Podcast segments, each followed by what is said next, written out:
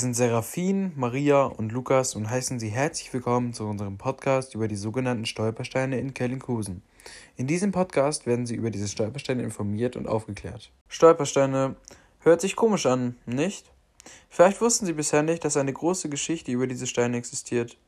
Ihre Geschichte startete 1992 und wurde vom Künstler Gunther Demling ins Leben gerufen. Doch was genau ist die Bedeutung dieser Steine? Die Stolpersteine sollen an das Schicksal der Menschen erinnern, welche in der Zeit des Nationalsozialismus verfolgt, ermordet, vertrieben, deportiert und zu Suizid getrieben worden sind. Und wie erkennt man diese Steine? Die Stolpersteine sind quadratische Messingtafeln, die mit den Maßen 96 x 96 und einer Höhe von 100 mm und abgerundeten Ecken in den Belag des Gehwegs des jeweiligen geeigneten Ortes eingelassen werden. Meist werden die Stolpersteine vor dem letzten frei gewählten Wohnort der NS-Opfer niveaugleich platziert. Und wie viele dieser Steine sind denn bereits in den Gehwegen eingelassen worden? In Deutschland existieren bereits über 7000 Stolpersteine in 1099 Städten und Gemeinden.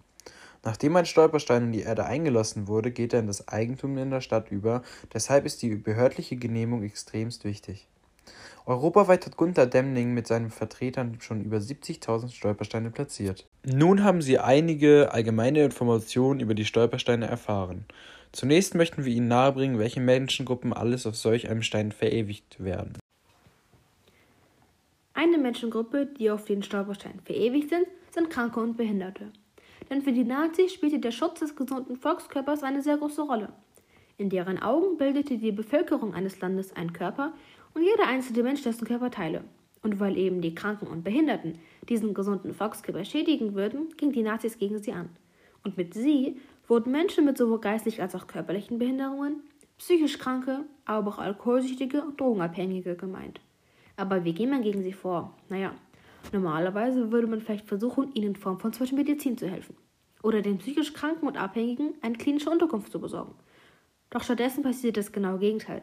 Diese Hilfe wurde nämlich gar nicht erst angeboten, sondern diese Menschen wurden von der Gesellschaft schlichtweg einfach komplett ausgegrenzt. Aber dies war scheinbar nicht genug, denn zusätzlich werden diese Menschen einer Zwangssterilisation unterzogen und anschließend ermordet.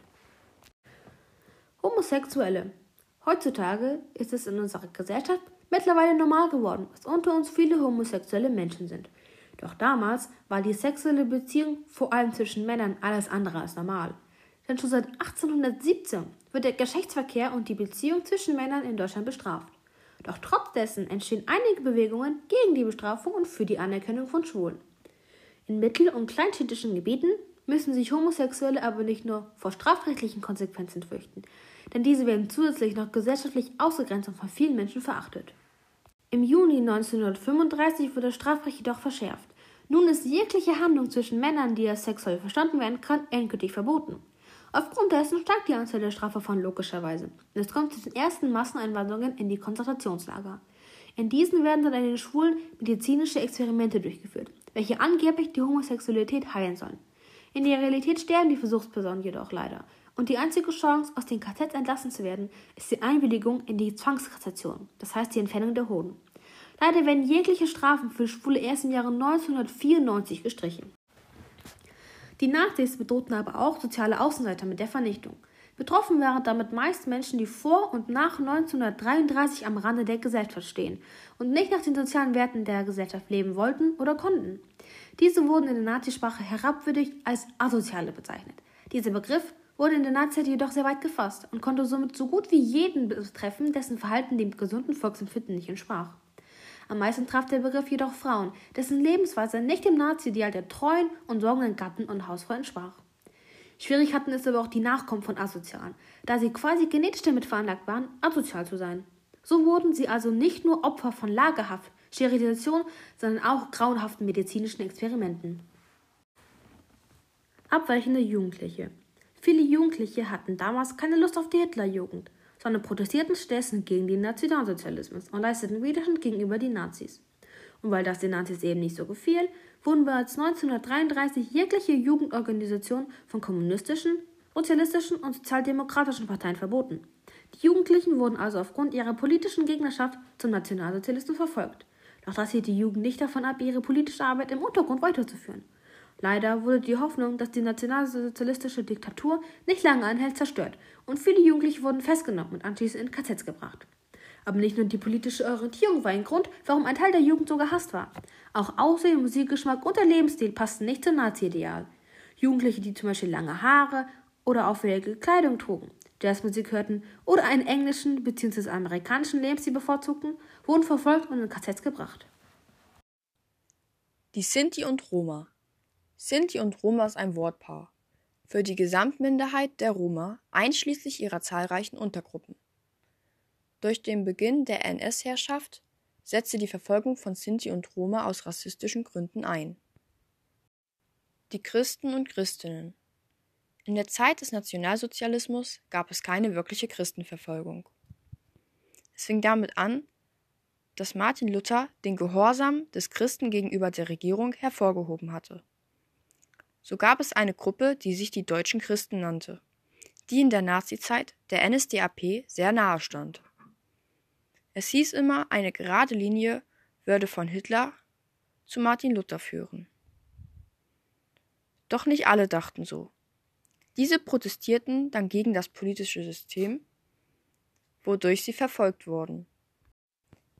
Die Zeugen Jehovas die Zeugen Jehovas, auch die Bibelforscher genannt, sind eine friedliche Gemeinde, die zu Gewaltlosigkeit stehen und auch mutig sind, um das zu erreichen.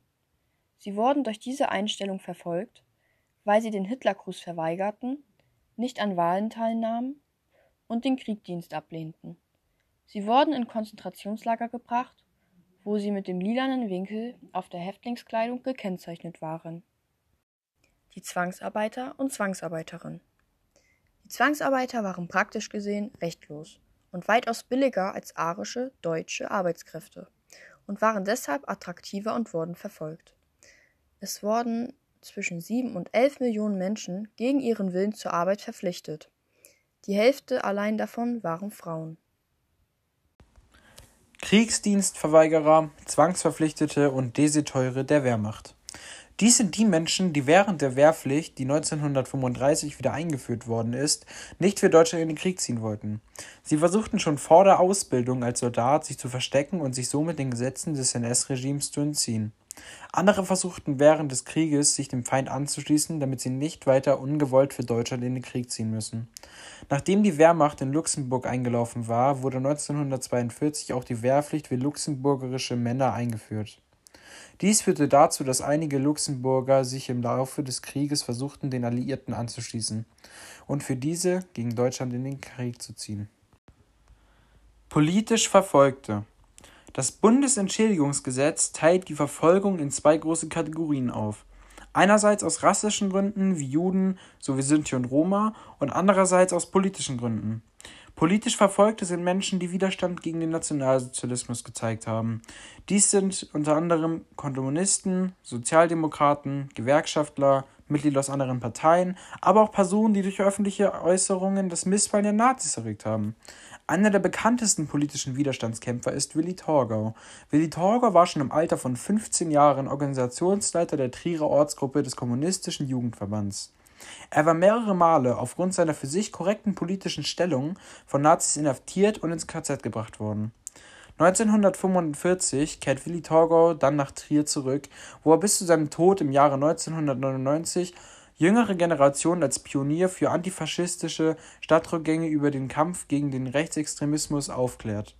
Die genaue Zahl der politisch Verfolgten existiert nicht, sie liegt aber definitiv im Bereich mehrerer Millionen. Jüdinnen und Juden. Die wohl bekannteste Menschengruppe, die während der Herrschaft der Nationalsozialisten verfolgt worden sind, sind bekannterweise Jüdinnen und Juden. Sie wurden mit der Ernennung von Adolf Hitler als Reichskanzler am 30. Januar 1933 sehr stark verfolgt und benachteiligt. Nach zwölf Jahren Herrschaft der Nationalsozialisten wurden über sechs Millionen Jüdinnen und Juden ermordet. Anfangs wurden Juden aus dem gesellschaftlichen Leben ausgeschlossen, indem ihnen durch Gesetze Existenzgrundlagen genommen worden sind. Später dann wurden Juden in Konzentrationslagern und Vernichtungslagern zu Tode gebracht. Im Laufe des Jahres 1938 wurden Juden dann komplett aus dem wirtschaftlichen Leben ausgegrenzt. Die Stolpersteine in Kellinghusen. Wie ihr bereits sicherlich schon mal gesehen habt, gibt es am Marktplatz Stolpersteine. Diese gibt es an noch weiteren fünf Orten in der Stadt. Diese Stolpersteine sollen an die Opfer der Naziherrschaft gedenken und zum Frieden mahnen. In den vergangenen Jahren fanden in Kellinghusen am 1. September, dem Antikriegs- und Weltfriedenstag, Veranstaltungen statt. Leider wird dies dieses Jahr nicht durchgeführt, weil die Bürgerinitiative Kellinghusener Stadtwege zur Mitmenschlichkeit, die sich auch allgemein für die Stolpersteine eingesetzt haben, wegen der Corona-Pandemie darauf verzichtet. Zuletzt möchte ich nochmal darüber reden, inwiefern Stolpersteine von unterschiedlichen Leuten in der Kritik stehen oder eben auch nicht. Eine Schweizer Künstlerin namens Deborah Petros Arbedes stellt nämlich in Frage, ob die Stolpersteine auch an Andecken auf Augenhöhe sind, da man aufgrund der Platzierung der Steine eher auf diese herabguckt. Denn laut ihr materialisierten die Menschen damit den Wunsch der Nazis. Schaut, wie viele Juden wir ermordet haben, wir haben es geschafft. Zudem findet sie auch, dass die Steine nicht an die individuellen Leben der Opfer erinnern. Mit ihrer Kritik möchte Dessa, was ihr Künstlername ist, jedoch niemanden persönlich angreifen. Sie fragt sich bloß, wie man den Opfern künstlerisch und würdig begegnen könnte, weshalb sie den Namen Stolze Steine bevorzugt. Sie wünscht sich aber auch Projekte, die an das Leben der Menschen erinnern, bevor sie im KZ endeten und fängt also an, Collagen und Bilder zu dem Thema zu erstellen und zu publizieren. Aber was halten Schüler davon? Na, um diese Frage zu beantworten, habe ich mir Hilfe von Julie's Klein aus der LFA geholt, die sich mit ihrem Geschichtsprofil ebenfalls mit dem Thema beschäftigt hat. Also, Julies, stimmst du der Künstlerin zu oder widersprichst du ihr in irgendwelchen Punkten? Und hast du noch andere Kritikpunkte? Hallöchen, guten Tag. Vielen Dank, dass ich Teil eures Podcasts sein darf. Ähm, ich kann zwar Dessers Kritikpunkte verstehen, aber ich finde, dass Stolpersteine nicht wie Grabsteine behandelt werden sollten, sondern so wie sie sind, stetige Erinnerungen im Alltag an die Gräueltaten der vergangenen Zeit.